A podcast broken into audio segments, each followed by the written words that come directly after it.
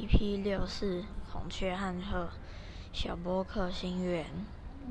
孔雀张开尾巴，逢人便展示它一身艳丽的花纹。